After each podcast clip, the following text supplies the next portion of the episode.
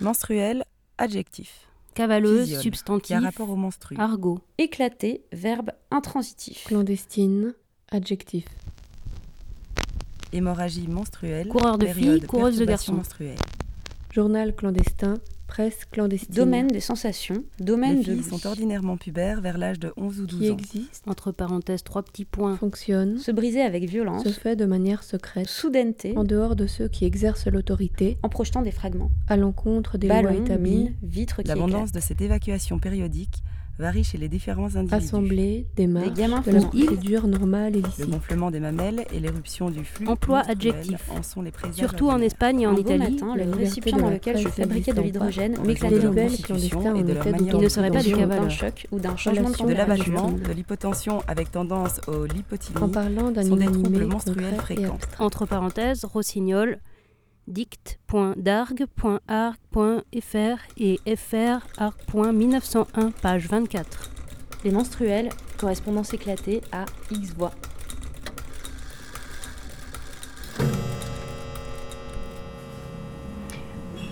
Alors, Sophie. Alors, nous, on s'est rencontrés à la marina de Mindelo, au Cap Vert. Il y avait un bar flottant dans la marina avec tous les bateaux autour. Et toi, tu étais sur un des bateaux. Est-ce que tu peux nous dire comment il est ce bateau, nous le décrire? Ouais, alors euh, le bateau il s'appelle Labora. C'est un bateau en bois construit en 1939 au Danemark. À la base, c'était un bateau de pêche sans voile, euh, juste à moteur. Et en 1980 ou un truc comme ça, il y a un type qui a mis des deux mâts, donc c'est un ketch, et plein plein de voiles. Donc maintenant, il a une tête euh, de bateau de pirate, un peu bizarre, un peu danois. Il fait un petit peu rêver quand même quand tu le vois. Ah, donc moi je suis arrivée, j'ai rejoint ce bateau à Gibraltar. Le bateau est parti du Danemark il y a deux ans. Moi je, je l'ai rejoint à Gibraltar. Et avec ce bateau, je suis allée aux Canaries et puis au Cap Vert. Voilà. C'est quoi qui t'a donné envie de faire ça? Le bateau, t'en avais déjà fait? J'en avais déjà fait un petit peu il y a très très longtemps. Et en fait, c'était pas. Le but, c'était pas de faire du bateau. En gros, j'avais vaguement dans l'idée d'aller euh, en Amérique du Sud. Et j'aime pas du tout prendre l'avion. Ça fait plusieurs années que j'ai pratiquement arrêté de prendre l'avion. Et donc, bah, donc il reste plus que le bateau. et j'aimais beaucoup l'idée d'y aller à la voile, d'y aller en prenant beaucoup de temps. Et j'ai écrit à- au capitaine qui s'appelle Dave, euh, il m'a dit que je pouvais le rejoindre, mais qui partait dans trois jours, donc euh, j'avais trois jours pour le rejoindre à Gibraltar, donc euh, ça a été un petit peu précipité comme départ, mais c'était cool. Et... Tu faisais quoi à ce moment-là? T'as dû quitter des trucs d'un coup? Ah non, pas du tout, j'étais en mode euh, loose, j'étais retournée euh, vivre chez ma maman, euh, donc euh, euh, non, c'était très bien. Et euh, tu avais vu le bateau en photo? Pourquoi t'as choisi celui-là? Ouais, j'étais attirée par le bateau en fait, parce qu'il y avait tout un descriptif de ce qu'on faisait à bord, du fait que on apprenait non seulement à naviguer, mais aussi à réparer des trucs, euh, avait, enfin, que c'était un peu une école, euh, pas seulement de voile, mais de une école de vie un peu. C'était, enfin, j'aimais bien la philosophie euh, du, capitaine. Et puis j'avais vu les photos du bateau, euh, et je sentais qu'il y avait, enfin, il y avait un truc un peu plus euh, aventure, euh, romanesque. euh, j'avais l'impression d'être dans un film un peu. Parce que donc ce bateau déjà, bah, c'est un bateau un peu euh, de cinéma. Et le capitaine, donc c'est un Américain qui a une vie un peu d'aventure. il, a passé sa jeunesse en Alaska, il a été trappeur, il a, été, il a fait des expéditions dans l'Amazonie. Il a une énergie de fou parce qu'il a, il a 65 ans et il prend des gens qu'il ne connaît pas à son bord, qui sont débutants pour la plupart, et euh, il leur fait confiance et il leur apprend à naviguer. Enfin, euh, il faut quand même avoir un sacré moral pour, euh, pour faire quelque chose comme ça. Quoi. Enfin. Moi, je, trouve ça assez remarquable. Et puis, ouais, dans les situations les plus critiques, il se démonte jamais. et, et en mer, le capitaine, il t'aidait un petit peu? Il était comment? Moi, je le trouve assez bon pédagogue euh, parce que, bah, en fait, c'est un bateau très compliqué. Il a, il a plein, plein de voiles, plein, plein, plein, plein de bouts. Toutes les manœuvres de voile se font à la main parce qu'il n'y a pas de, winch. Donc, euh, comme tous les bateaux un peu comme ça, là en bois, etc., euh, il y a tout le temps plein de problèmes, plein de trucs qui cassent. Quand tu arrives, c'est déstabilisant. Enfin, moi, comme ça, avec le recul, je me dis, mais comment ça se fait que ça, ça ait marché, quoi Parce que euh, des gens comme ça qui n'ont pas d'expérience, qui montent sur un bateau comme ça, euh, je suis assez surprise positivement de comment ça s'est passé. ouais. Et alors, tes premiers jours sur ce bateau Comment il s'appelle déjà Labora. Euh, mes premiers jours, alors c'était à Gibraltar. J'ai bien aimé ces premiers jours parce que tout le monde m'expliquait des trucs. euh. Bon, c'était un peu dé- déstabilisant parce qu'il y avait tellement de trucs à apprendre. Enfin, tu vois, la vie sur un bateau, euh, il n'y a rien qui est simple. Tu vois, juste aller pisser, c'est. euh, Enfin, c'est compliqué. Donc tout est compliqué. Il faut réapprendre un peu euh, à vivre, euh, complètement sortir de ses habitudes. Moi, je suis plutôt une solitaire, donc là, c'était euh, vivre euh, entassés les uns sur les autres dans un petit espace. Donc, euh, ouais, au début, c'était un peu, j'étais un peu déboussolée parce que moi, j'aime, bien quand les choses sont bien organisées, quand il y a euh, un- une ligne claire euh, de ce qu'on fait. Et là, c'était un peu le chaos. euh, Enfin, il y avait des gens qui travaillaient sur des trucs, d'autres sur d'autres trucs. euh, il fallait un peu prendre des initiatives.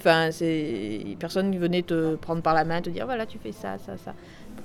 Bon, en même temps, c'est cool, c'est exactement ce que j'avais besoin. C'est un peu le contraire de ma vie d'avant, quoi. Donc.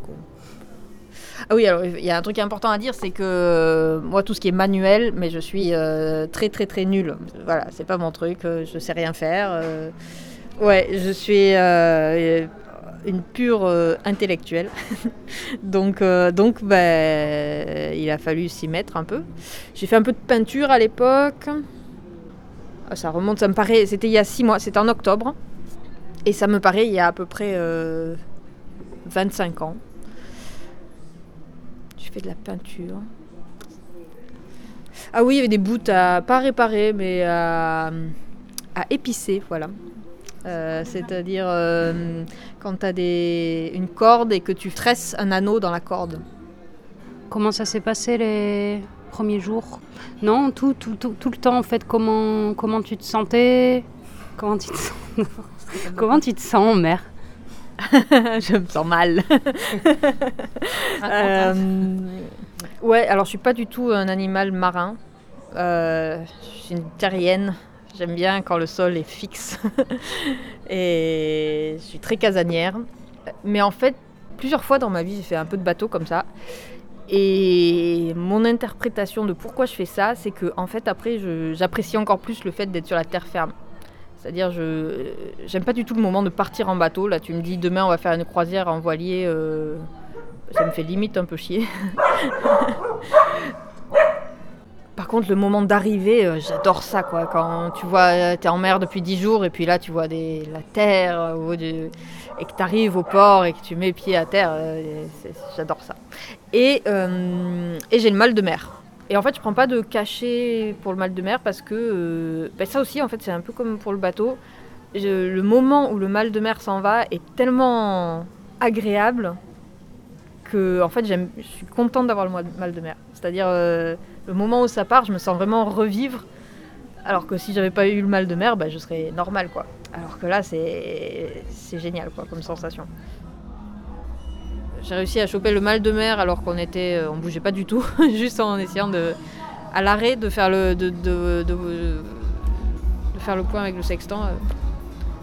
Tu peux réexpliquer le principe du sextant pour Ouais, en gros, le sextant, ça mesure, euh, ça mesure euh, la hauteur des astres euh, dans le ciel.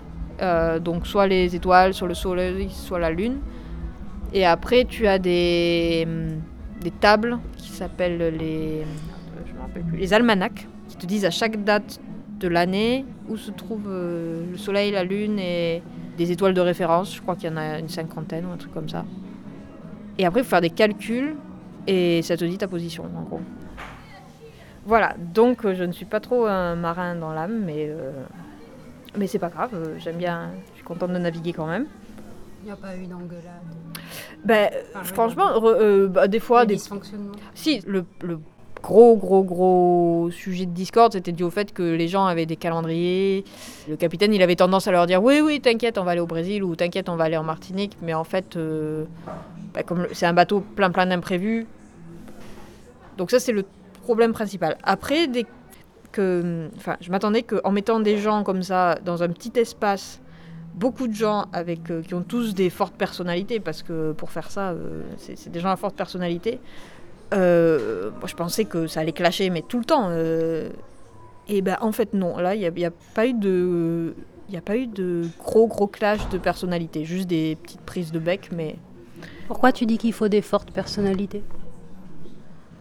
Parce que euh, faire ça, le- ça requiert quand même de. Bah déjà, des gens qui, qui acceptent de sortir de leur zone de confort. Parce que c'est c'est pas du tout confortable. Enfin, tu, tu- tout le temps en train de te remettre en question, de, de te heurter à tes limites. euh. Ouais, c'est pas du tout reposant comme vie. Ça demande de, beaucoup d'énergie. Et puis, euh, je sais pas, c'est pas, pas un des, des sentiers battus pour moi. C'est marrant parce que donc au cours de ces six mois, euh, le, le bateau il a changé plein de fois d'équipage parce qu'il y avait des gens qui arrivaient, qui repartaient. Des fois on était plein plein, des fois on était trois. Et on a changé d'endroit, on est passé de Gibraltar à... Les Canaries c'est quand même encore un petit peu l'Europe, mais ça commence à être un peu tropical et tout. Et maintenant on est au Cap Vert, donc c'est...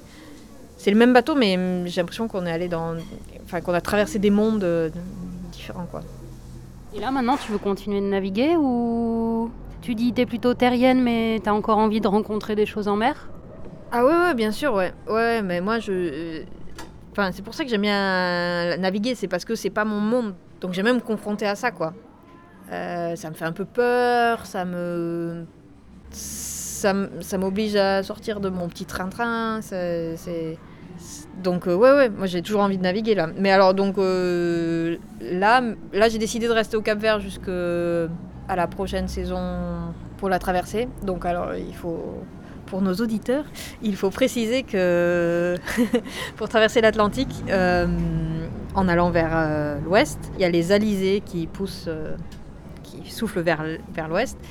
Mais les alizés, ils sont pas toute l'année, ils sont de, en gros de octobre à, maintenant, à la mars-avril. Donc en général, les traversées de l'Atlantique vers l'ouest se font euh, en voilier, se font euh, dans cette saison.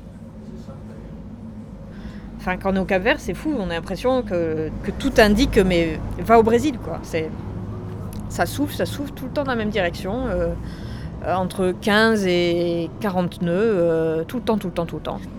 À Mindelo, c'est tout le temps. Enfin, depuis qu'on est arrivé. Là, il devrait pas tarder à, à finir la saison, mais euh, tu vois, la semaine dernière, il y avait encore des rafales à 50 nœuds, euh, toujours dans la même direction. T'as encore un truc que t'as envie de raconter? Sur, sur quoi? Sur. euh, Je sais pas, un truc qui vient à l'esprit, quelque chose que t'as vécu de fort. Ben, le Cap Vert, c'est c'est un truc que j'ai vécu de fort parce que je j'avais pas du tout prévenu de venir ici. Je savais tout juste euh, où c'était, ou que ça existait, quoi, disons. J'ai senti que c'était vraiment un endroit intéressant où j'avais beaucoup de choses à apprendre. Et ouais, je pense que c'est d'autant plus fort que c'était vraiment le hasard qui m'a apporté ici. J'avais pas du tout prévu de venir, donc. euh, Bon, mais euh, c'est cool. Fais des bisous.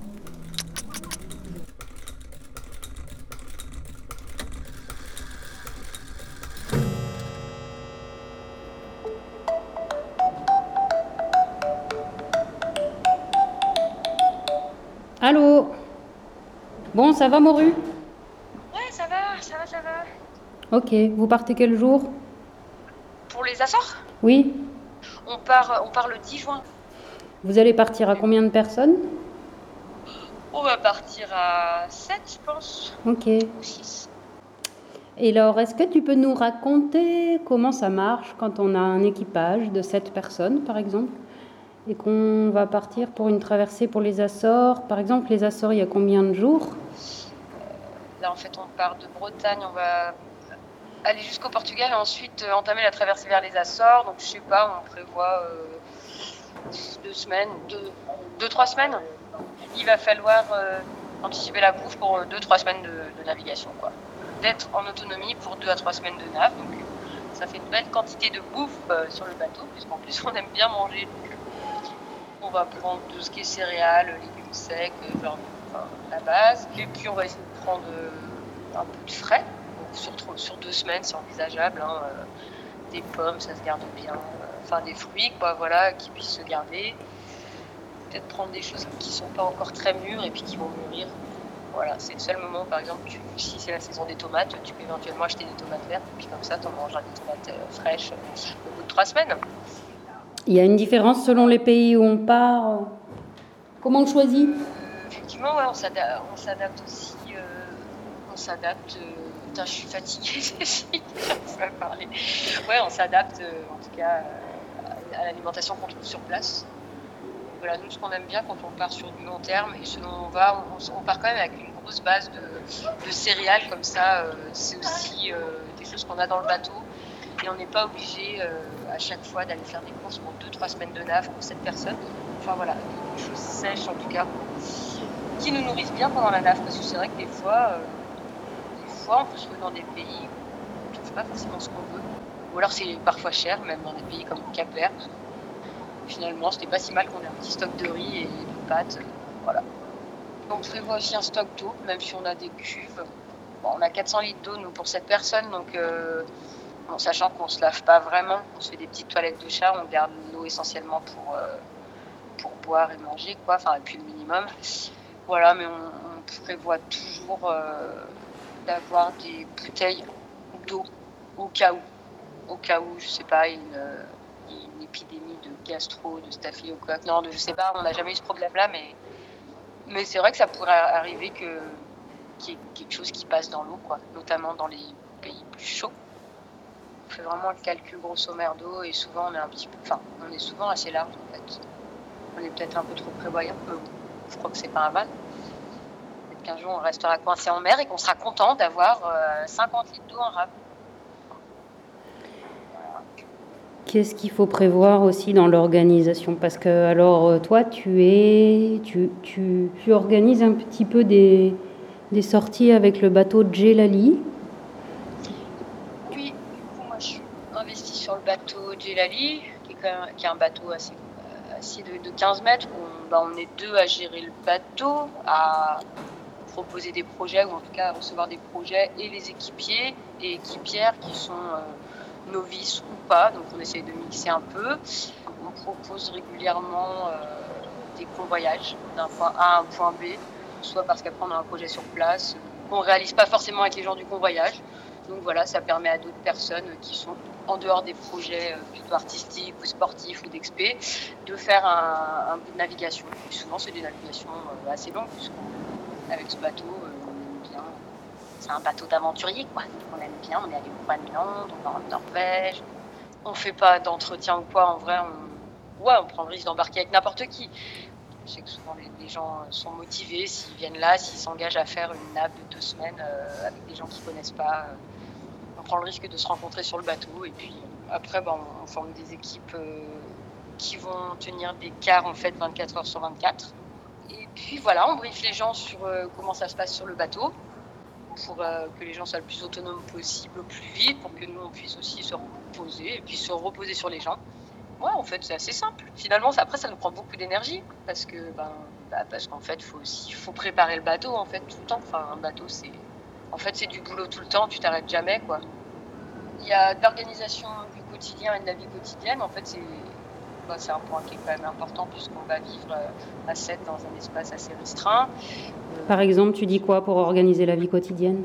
Ben, qu'on soit euh, à l'écoute les uns des autres, bienveillants, et puis du coup qu'on soit euh, qu'il y ait une, espèce de rigueur, c'est peut-être un peu fort, mais euh, ouais, en tout cas de donner un cadre où, tiens, ben, c'est con, mais la table, c'est l'espace de vie, ben, je déjeune, je nettoie euh, mon bazar après avoir déjeuné pour que l'autre qui arrive derrière, euh, qui veut déjeuner, puisse déjeuner, ou s'il arrive derrière qui veut dessiner, il n'a pas besoin d'aller nettoyer la table de l'autre. Voilà, en fait, c'est un peu, on essaye d'organiser le quotidien, voilà, avec des, des petites choses un peu basiques. Je dis basiques parce que ça touche en fait nos, gestes vraiment quotidiens, quoi. Oui, il y a- dans ce petit espace, on puisse vivre, quoi. ouais, il y a quelques règles. T'en as d'autres, des petites règles comme ça? Parce que j'imagine sur un petit espace, euh, il faut que les, les gens soient bien organisés et c'est pas forcément évident pour tout le monde quand on débarque? Ouais, c'est ça, ouais. Bon, on a appris à mettre les règles et à mettre un cadre parce que c'est vrai que, bah, comme on n'a pas tous les mêmes rapports aux, aux choses, aux gestes, euh, ouais, euh, là, alors, comme ça fait un moment qu'on n'a pas navigué et tout, que là, quand on navigue sur deux jours, on est moins à cheval sur ces règles. Euh, genre, on- chacun choisit une tasse et chacun gère sa tasse, comme ça, il n'y a pas de tasse qui traîne. Enfin, sur un espace euh, réduit, euh, tu vas pas laisser tes petites culottes partout dans le dans l'espace dans l'espace commun, quoi. Par exemple, voilà. Il y a des différences voyager, euh, il y a des endroits plus difficiles que d'autres pour voy- voyager en bateau? Tu Euh, ouais, enfin, oui, j'allais dire ouais, évidemment. Euh, on en parlait là justement, parce qu'on naviguait hier, on s'est fait tremper, on était dans des conditions hyper fun là pour venir à Brest. Et en fait, on s'est fait mouiller, mais il faisait pas trop froid, on a séché. Donc, euh, bah, c'était plutôt cool de se faire mouiller, de se faire laver par les vagues, en en faire des manœuvres. Mais euh, c'est vrai que ouais, je me suis rendu compte en partant euh, l'année dernière dans le sud jusqu'au Cap Vert que, c'est tellement facile la navigation quand il fait chaud. Ouais, c'est voilà, c'est vachement plus simple que dans le froid. Quand tu pars dans le froid, euh, ben ouais, c'est pas pareil. L'écart c'est plus dur. euh, tu peux pas profiter d'être sur le pont pour, dans, les moments où tu n'es pas responsable de la tenue du concard. Enfin, ouais, les choses du coup sont vachement plus compliquées et puis c'est plus fatigant et puis ouais, ouais c'est plus dur quoi. Tu vas sous ta couette après ton quart. euh, voilà. Est-ce que, tu, est-ce que tu bien comment ça se passe dans les pays du Nord? Vous, vous êtes allé au Groenland il y a deux ans, je crois. Ouais, nous on est parti au Groenland. Alors en fait, ce qui était, enfin, dur en fait, enfin en même temps c'est l'aventure, c'était génial, mais euh, on a bien donné. On est resté 21 jours en mer. Euh, on est parti, voilà, Irlande, Groenland. On a mis un peu de temps parce qu'on a eu de la pétole. Et du coup, c'est vrai que ben, plus on montait, plus il froid, et plus on était mouillé, et plus nos vêtements ne séchaient pas parce qu'on savait qu'on avait un, avait un poil, mais en fait en, navigation on ne met pas. Peut-être qu'il y en a qui le font, nous on le sentait pas quoi du tout. Surtout quand tu sais que, bon, en mer, finalement, si tu coules, euh, bah, notamment si tu as un incendie, ça va être peut-être le, premier. euh, Il n'y a, pas beaucoup de raisons qui fait que tu vas couler quoi, sur un bateau comme Jelali. Je sais pas. Euh, avant qu'un mât tombe et trouve le, la coque, enfin, ça, ça, paraît. c'est- Voilà, donc, euh, ouais, mettre un poil en pleine navigation, on l'a fait une fois en pleine pétole et ça nous a réchauffé les cœurs et, ça nous a ça nous a réchauffé un peu et c'était trop bien. Mais voilà, donc, on, donc non, à 7 sur un bateau de 15 mètres, quand tout est trempé, ben ouais, rien ne sèche. Et puis, et puis ben, t'as hâte d'arriver. Puis quand t'arrives, voilà, c'est génial. quoi. Tu mets les pieds au Groenland, tu t'avais jamais imaginé y aller. Donc euh, voilà, t'oublies, vite. fait. Ok. Et les, maladies, toi, tu es aussi infirmière? Comment tu as déjà eu des gens malades, très malades, ou comment tu gères ça? Euh, c'est vrai qu'avec mon petit regard d'infirmière, ben non, pensais pas forcément ça, mais bah, il y, a, souvent le mal de mer, donc euh, c'est une, une chose qui arrive sur tous les bateaux. Des fois, euh, j'ai vu des personnes qui, tu te dis, il faut que ça remonte parce que sinon tu commences à avoir. Tu penses que la personne peut être en danger quoi, quand pendant deux jours elle n'arrive pas à boire et manger, enfin surtout boire sur un bateau, c'est un peu, stressant. Je pense que quand on connaît pas trop son mal de mer, on, a d'autant plus de mal à le gérer on ne sait pas ce qu'il faut faire. C'est notamment ça, mais on s'en est toujours sorti. euh. Sinon, non, après, on n'a pas eu trop d'autres maladies. Quoique si, euh, quand on est parti au Sénégal, euh, c'est pas vrai, on a fait une nappe, tout le monde était malade. Sauf toi et moi d'ailleurs. Hein Souviens-toi, on faisait un concours. Je croyais que c'était toi qui étais en train de vomir. En fait, non, c'était l'autre. et euh, donc là, ouais, euh, ben, là, autre problème, quoi. Tourista, euh, gens qui, arrivaient- avaient du qui se vidaient, quoi, dans tous les sens. Donc, Bon, c'est pas évident. Puis après, les gens se gèrent, mais tu sais pas trop comment ils se gèrent. Et c'est vrai qu'à un moment donné, quand tu vois quelqu'un et que tu dis ah ouais, ça va pas, ben ouais, bah, tu essaies de, de- d'aider un peu à, ce que, à ce que la personne sorte de la crise, mais on n'a jamais eu. Enfin voilà, en fait, ça c'est toujours bien fini quoi.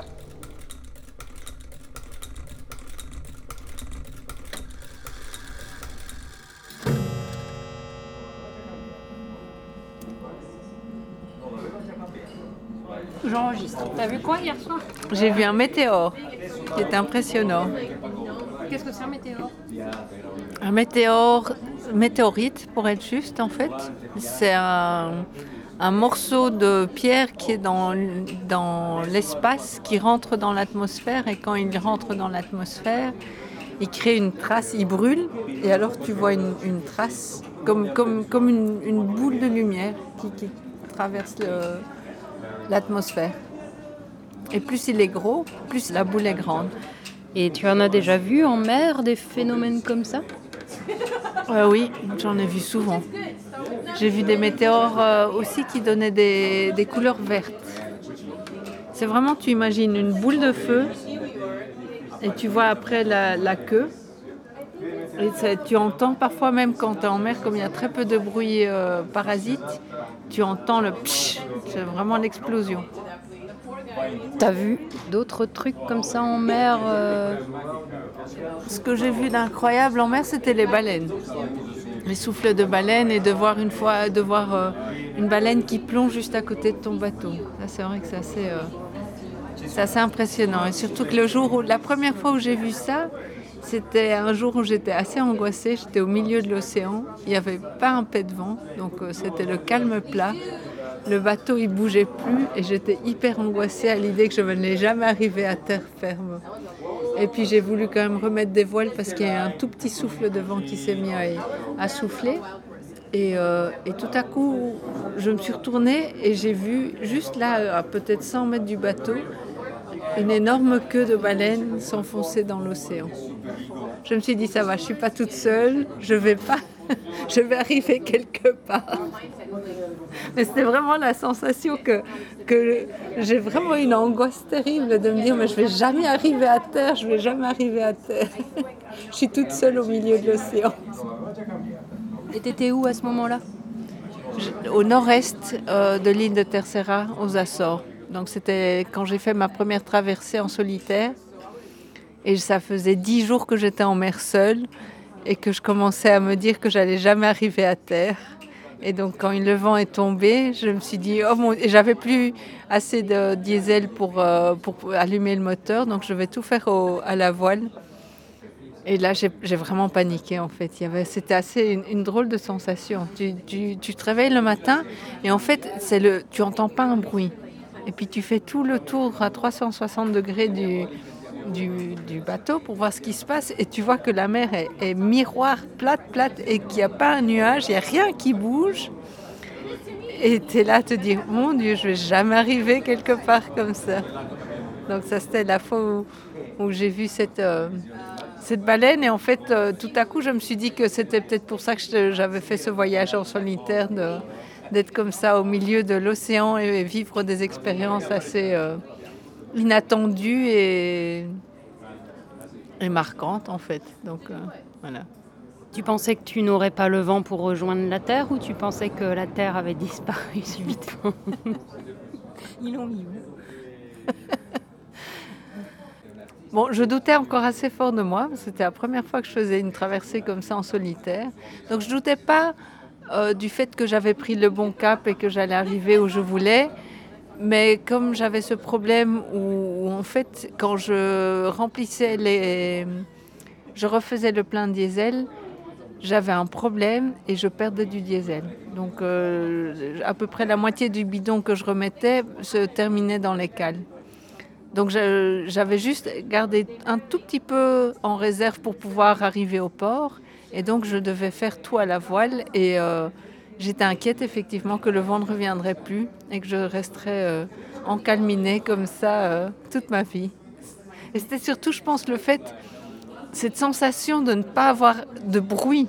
C'est de vraiment d'être dans un bulle hors du temps et de silence et où rien ne bouge. La seule chose que tu entends, c'est ton souffle. Et c'est, très déconcertant parce que je pense qu'après, je me suis rendu compte que n'importe où, il y a toujours du bruit. Les, endroits où il n'y a aucun son sont très rares. Je veux dire, il y a toujours un son de quelque chose, que ce soit du vent, que ce soit des feuilles, que ce soit un animal. Il y a toujours un petit son. Mais là, il n'y avait rien. C'était vraiment euh, pas de son, rien. En fait, c'était un moment où j'avais eu beaucoup d'angoisse les jours qui précédaient.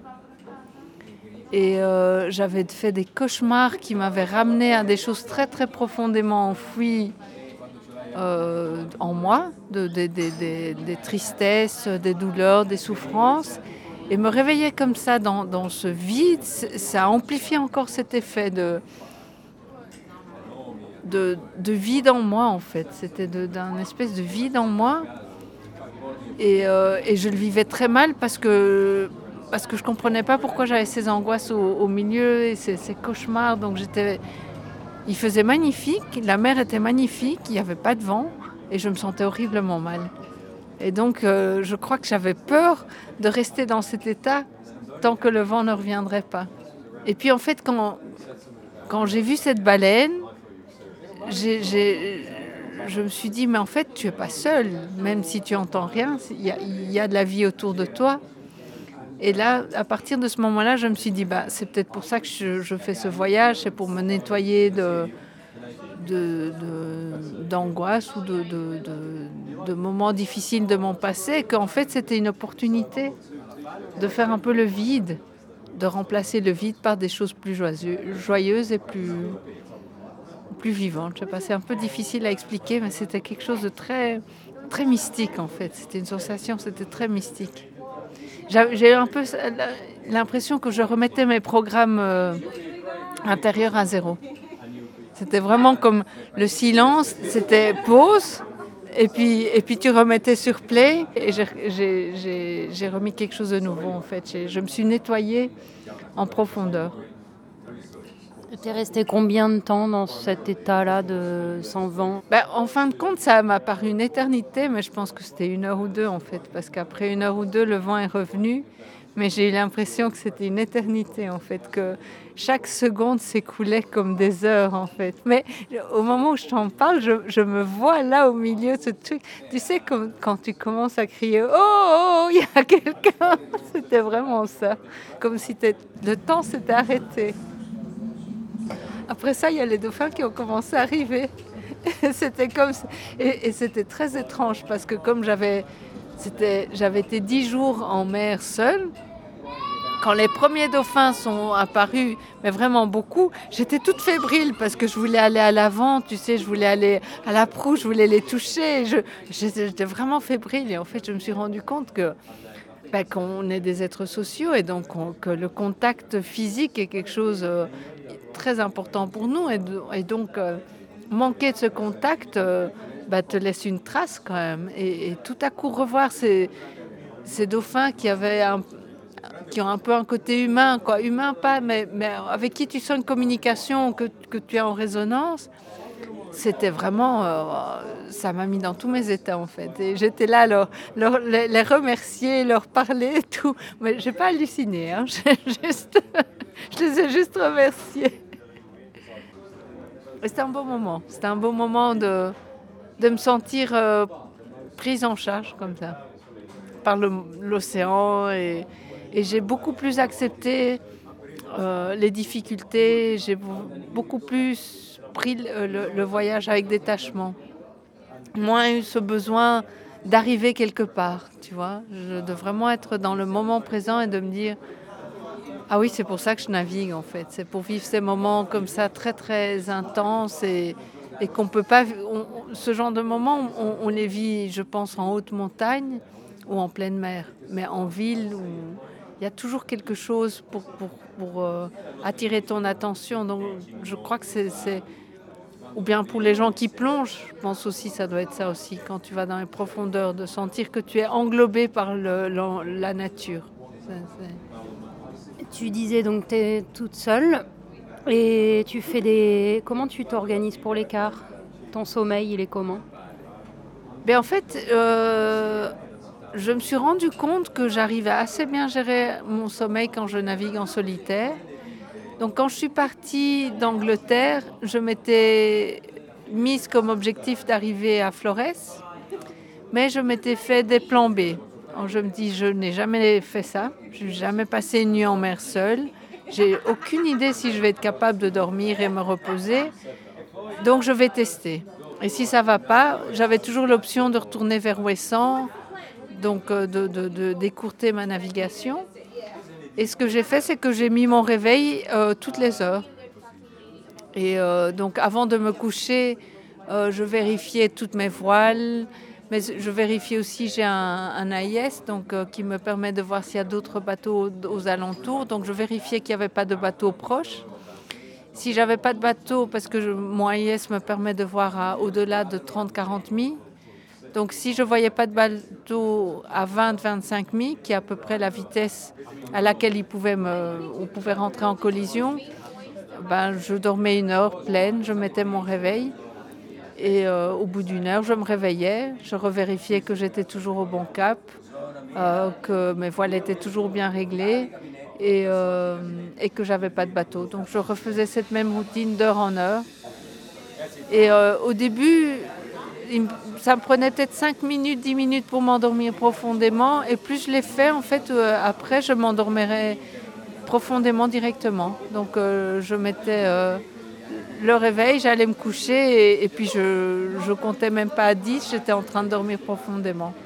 Donc c'est ça qui m'a rassuré que, que j'étais capable de, traverser comme ça euh, à long terme. C'était ce, qui était très particulier justement, c'est de sentir quelle, force notre corps a en fait, et que notre corps est plein de ressources et que si on est capable de les gérer correctement et que si on est capable d'écouter son corps, en fait, il est vraiment incroyable. Il nous, il, nous permet de faire des choses assez euh, étonnantes. Cette traversée, c'est ce que ça m'a appris. Surtout qu'en fait, euh, après le cancer du sein, j'avais énormément douté de moi. J'avais perdu beaucoup de capacités physiques, mentales. Et je pense que c'était ça aussi que je voulais me peut-être me prouver ou ressentir que, que mon corps il était encore vivant et qu'il était capable encore de beaucoup. Il fallait que je prenne soin de lui, mais si je prenais soin de lui, il prenait soin de moi. Donc c'était un peu cette sensation que j'ai Et quand tu dormais, tu n'avais jamais de stress? Tes nuits, elles étaient comment? Des petites, courtes pardon, phases de sommeil? En fait, euh, ce dont je me suis rendu compte au fur et à mesure, c'est qu'on on développe une intuition très forte. J'avais lu bah, du fameux que tout le monde lit de Moitessier, qu'on on fait corps avec son bateau, et en fait, c'est absolument ça. C'est assez étonnant parce que j'avais lu ses livres avant de partir, et un des conseils qu'il donnait, c'était de, vraiment apprendre à reconnaître tous les bruits que ton bâton fait. Euh, et, de les identifier. De sorte que quand il y a un bruit différent, euh, tu te réveilles. En fait, quand tu as identifié tous les bruits, tant que ce sont des bruits connus et dont tu sais qu'ils ne portent pas conséquence, qu'il n'y a pas un danger, tu dors. Mais dès le moment que tu as enregistré qu'il y a un bruit différent, simultanément tu te réveilles et tu vas vérifier et puis tu regardes tu vérifies si c'est dangereux ou pas. Euh, parfois, c'est un claquement de voile ou c'est des choses. Et en fait, comme ça, c'est un peu comme si tu avais un dictionnaire où tu rajoutes des mots, tu rajoutes un nouveau son. Et ce son te permet de dire, ah oui, ça, quand ce son-là, et, là, c'est que c'est OK. Et donc, euh, tu dors bien.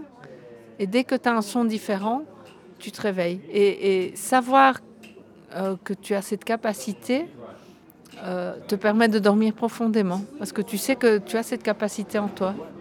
Si on est à l'écoute, on, est, tous hyper intuitifs. On a tous une capacité, comme les animaux ont la capacité intuitive euh, de sentir un danger. On est animal aussi dans ce sens-là, au sens noble du terme, et on a cette capacité en nous. Et on peut l'utiliser pour, pour parer au danger et pour vivre bien en fait. Et ça, je crois que c'est ce que j'apprends avec ces, navigations solitaires. C'est très, c'est très particulier. Tu disais que tu faisais des rêves, c'était systématique? Non, non, non. J'ai eu l'impression que plus j'avançais dans le voyage et que quelque part, plus j'étais à l'aise dans, tout ce qui était un peu nouveau pour moi, les cartes, les, euh, réglages de voile parce que j'avais pas une expérience, j'avais une expérience de voile, mais pas une, expérience extraordinaire de voile. Ça fait faisait pas 30 ans que je naviguais, ça faisait 10 ans que je naviguais, et donc ça faisait deux ans que je naviguais seule. Donc, au fur et à mesure que, que j'ai euh, euh, j'ai maîtrisé ça ou que j'étais plus en confiance, il y a eu un moment où j'étais vraiment relâchée. Et à ce moment-là, j'ai commencé à avoir des rêves très très forts. Mais c'était plutôt des cauchemars en fait. que des rêves. C'était vraiment des cauchemars. C'était et, au, matin, je me réveillais ou bon après, bon, je dis au matin parce que j'avais quand même la sensation d'avoir dormi une nuit complète.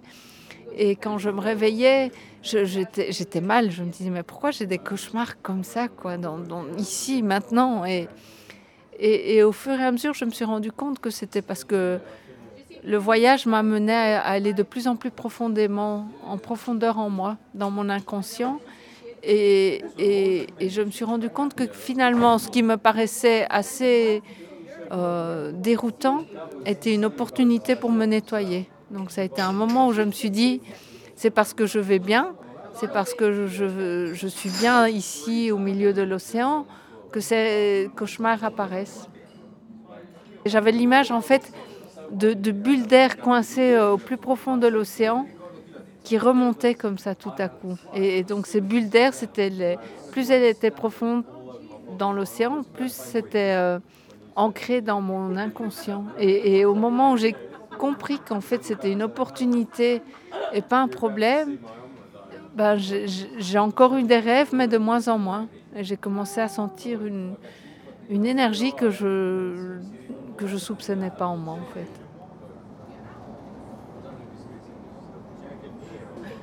J'avais quelques contacts parce que j'avais un téléphone satellite, mais la plupart du temps j'étais seule avec moi-même, tu vois. Donc euh,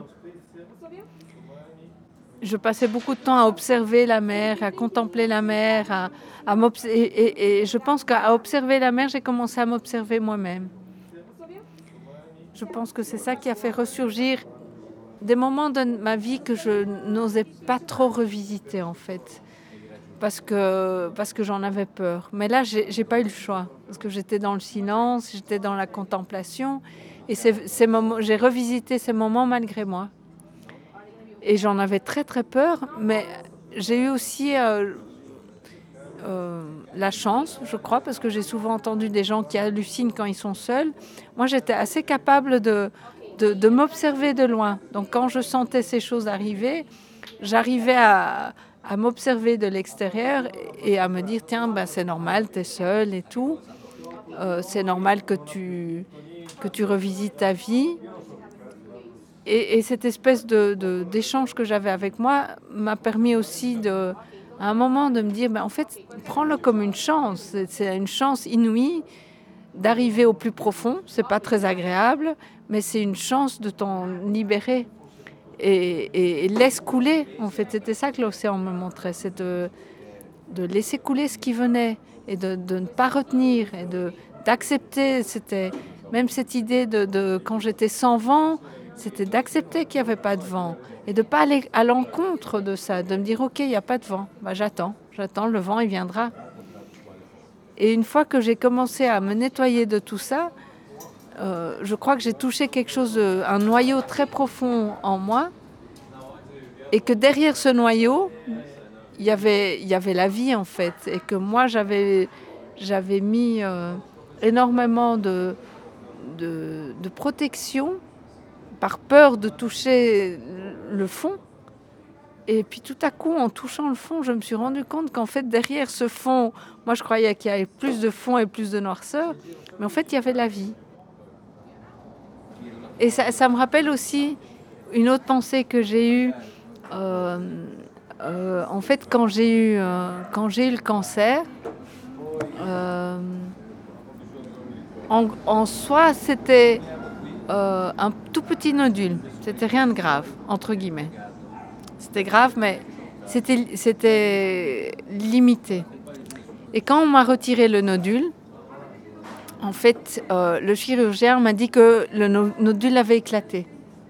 Et donc les cellules, elles étaient, le nodule était tout petit, mais que les cellules étaient déjà en train de se répandre dans mon sein. Donc c'était encore euh, localisé, mais c'était quand même. Et il m'a dit qu'en fait, euh, ces, cellules cancéreuses étaient du type le plus agressif. Donc si ça continuait, euh, je pouvais très vite passer dans un type de cancer très très agressif. Et avant l'opération, je lui avais demandé si c'était possible de ne pas, de ne pas me retirer les, nodules, euh, les ganglions axillaires. Parce qu'en fait, je savais que si on te retirait les, ganglions axillaires, après, tu avais énormément de problèmes avec ton, ton bras qui gonflait. Et comme j'étais droitière, ça voulait dire que j'allais perdre la mobilité de mon bras. Et ça, c'était un truc qui m'effrayait énormément. Et donc, je, fais cette digression pour dire qu'à un moment, je me suis rendu compte, il m'a dit, OK, c'est pas de problème. Par contre, on va devoir vous faire une, une chimiothérapie. Parce que comme ces cellules euh, sont très agressives, il faut exclure tout risque qu'elles se soient vraiment répandues. Et je sais que quand j'ai eu ma première chimio, c'était... euh, j'étais très mal et, j'étais en crise parce que je, ne comprenais pas pourquoi je devais su- subir tout- toute cette douleur et toute cette souffrance et toute cette destruction. Et tout à coup, en fait, j'ai eu une, espèce d'image dans ma tête. C'était que j'avais souvent fait des thérapies. Et pendant les thérapies, tous les thérapeutes, à un moment, s'arrêtaient et me disaient là on, là, on est en train de toucher une carapace et on ne peut pas aller plus loin. Là, tu as mis un bouclier et on ne peut pas aller plus loin. Et tout à coup, je me suis rendu compte qu'en fait, c'était le cancer qui était en train de percer mon bouclier que, que, que le fait que, que le nodule éclate, ah ben en fait, c'était que mon cancer était en train de faire ce que moi, je n'étais pas capable de faire, c'était de, percer cette carapace intérieure. Et, c'est ça que je pense qui m'a permis de l'accepter, en fait. Accepter bah, cette, peur énorme, en fait, parce que c'était, je pouvais potentiellement mourir et de me sentir bien après, de me sentir libérée. Et comment tu as pris la décision de partir seule pourquoi, pris, pourquoi tu as pris la décision de partir seule en mer Au départ, j'avais acheté le bateau dans l'idée de voyager avec des amis. Et puis en fait, j'ai jamais trouvé beaucoup de, de personnes disponibles. Et donc, j'ai commencé à naviguer seule. Donc c'est pas que j'ai j'ai pas décidé de partir seule, mais plus j'ai navigué seule, mieux je me suis sentie. Et, quelque part, ça fait, ça, fait partie de moi. Je vis des expériences à terre très fortes et que ces moments, en fait, euh, me permettent de me nettoyer et de, laisser couler toutes ces émotions et que je me régénère et ça me permet d'aborder d'autres endroits avec la même énergie. Tu te doutais pas du tout de ce qui allait t'arriver seule sur l'océan? Ah non, pas du tout. Non, non. Et d'ailleurs, quand je suis arrivée à Tercera après 13 jours et demi, C'est où Tercera, c'est aux Açores. Et euh, euh, j'avais un contact euh, d'un ami d'une amie à moi et qui m'a accueilli et qui, qui fait de la voile aussi et qui a commencé à me dire mais c'est extraordinaire ce que tu viens de faire et moi j'étais là à lui dire Ah bah bah non euh, bah non je bah non euh, c'est la suite logique quoi c'était très étrange et je sais que au, début il, était un peu décontenancé. Je lui dis, tu sais, en fait, comme j'ai conçu tout ce que je faisais par petites étapes, j'ai jamais eu l'impression de faire des grands pas. Parce que j'ai vraiment, j'ai d'abord appris euh, à naviguer euh, avec une petite voile pendant une heure, deux heures, trois heures. Et donc, traverser l'océan, c'était une suite logique, en fait.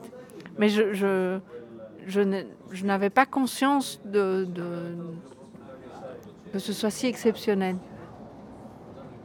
J'ai pris conscience de ce que j'ai fait au moment où j'ai peint, tu sais, quand tu es à Horta, que chacun peint son bateau. Et quand j'ai peint le Julia sur, euh, sur les murs de Horta, au tout début, je me suis dit, oh, je vais faire un petit truc dans un petit coin. Et en fait, ma peinture, elle est visible. Bon, si elle existe encore, parce que les gens peignent et repeignent, elle est visible de partout, en fait. Et c'est là où tout à coup, je me suis rendu compte qu'en fait, j'étais assez euh, euh, fière de moi, tu vois. Tu te rappelles ton départ? Ah oui, je me rappelle de mon départ. Tu t'imagines, j'avais jamais fait ça de ma vie. Le maximum que j'avais passé en mer avec mon bateau, c'était 20 heures. Et je partais pour 10 jours. J'étais dans un état de stress, mais c'était indescriptible. La veille, on était, il y avait des gens qui me voyaient stressée, m'avaient invité à boire un gin tonic parce que j'étais en Angleterre. Et puis le lendemain, pardon, le lendemain j'étais euh, j'étais toujours dans le même état de stress. Et à un moment, je leur ai dit, écoutez, je suis stressée, vous êtes préoccupés, c'est pas grave, il faut que je parte. Si je pars pas, je vais jamais le faire. Et puis je suis partie. Et puis je me suis dit, bon, bah maintenant que tu es parti, il faut, que tu, faut que tu assures. hein. Et c'est comme ça que j'ai repris cet esprit que je, que je te décrivais, de me dire, bon, bah, il faut, tu verras comment ça se passe cette nuit. Si ça se passe bien cette nuit, tu, tu continues. Et puis sinon, tu as toujours l'option de faire demi-tour. Donc euh, j'avais toujours cette option de me dire, euh, si ça va pas, bah, rien ne m'empêche de revenir. Et donc chaque fois, j'ai repoussé mes limites comme ça. euh, comme ça, j'ai fait euh, 13 jours en mer. Qu'est-ce que tu te faisais à manger pour te faire plaisir?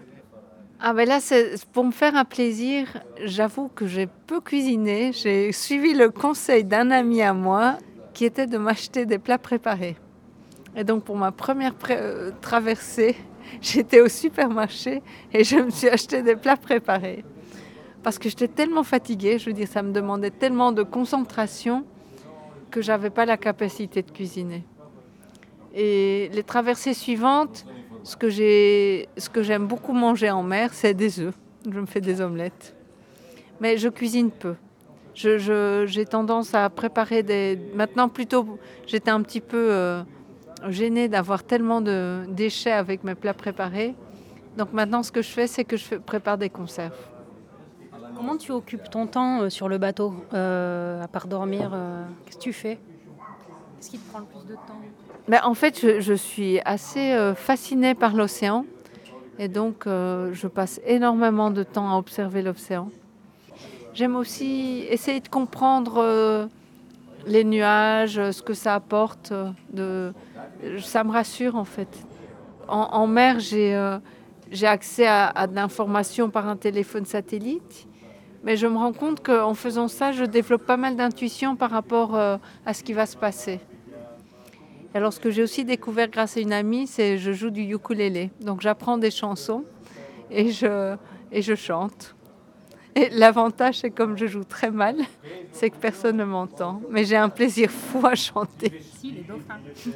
Oui, mais les dauphins, ils, ils- ils sont un bon public. Qu'est-ce que tu fais tout de suite quand tu te réveilles? Ah bah, je suis déjà contente de m'être réveillée. D'être toujours en vie. Ça peut paraître idiot, mais c'est quelque chose de très très chouette à faire en fait. Donc je, je remercie la nature de m'avoir porté, de m'avoir permis euh, de vivre une journée. Et en général, euh, je peux passer euh, une bonne heure ou deux heures juste à être heureuse de m'être réveillée. T'as pas eu de grosses choses à réparer pour l'instant? Je touche du bois, non. Je prépare tout ce qui est à préparer correctement. Et à un moment, je fais confiance. Que, que- que si quelque chose euh, vient casser, ben, que j'aurai un signal. Tu as eu du gros temps à un moment donné? Euh, J'essaie toujours de l'éviter. Donc euh, c'est vrai que j'ai un téléphone satellite et que je suis assez précise. Donc je prends la météo le matin et le soir. Ça me permet d'anticiper quelque chose. Donc euh, le, plus gros temps que j'ai eu, euh, c'était 35 nœuds et des, vagues de 4 mètres. Mais pour le bateau que j'ai, c'était tout à fait gérable. Mais c'est vrai que j'ai une peur bleue de me retrouver dans du 50 nœuds. Donc, tant que je peux, je l'évite. Bon, j'imagine qu'un jour, je ne pourrai pas, mais, euh, mais, mais, mais j'évite quand même. 35 nœuds, t'as eu affaire à 35 nœuds Seul pour les manœuvres, ça va? Oui, en fait, oui. J'ai quelque chose qui m'a énormément rassurée depuis le début, c'est que je suis euh, très focalisée quand il y a une situation de danger. Et donc euh, que j'arrive à vraiment bien gérer le, le stress et euh, à manœuvrer très très de manière sécurisée, très lente, qui est l'inverse de ce qu'on pourrait penser, et de, vraiment bien réfléchir à chaque manœuvre et d'agir très très très lentement. Moi-même, je m'étonne en fait quand je suis, je suis pas, je suis pas une athlète, euh, je suis pas euh, toutes ces grandes athlètes qui font le vent des globes, mais au moment où il faut que je gère euh, 35 nœuds, je suis très focalisée, concentrée et euh, j'arrive à faire ce qu'il faut comme il faut en fait. Donc mais je crois qu'il y a aussi le bateau que j'ai, qui est un Contessa 32. Il fait beaucoup. C'est un, bateau qui, est réputé euh, pour, pouvoir prendre des grosses mers. Je confirme. C'est un bateau qui est petit, mais grand assez pour, euh, affronter des grosses mers. Où les manœuvres toutes sont regroupées dans, le cockpit. Ce pas des grands mouvements qu'on doit faire. Tout est assez contrôlable. Donc euh, voilà. et il s'appelle Julia. Eh ben, merci Eugénie. Est-ce que tu as quelque chose à ajouter? Non, avec plaisir.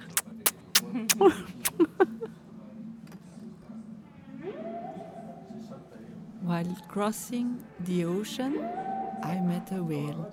She looked at me and dove again. Brought she a message I didn't know. She glanced at me and disappeared.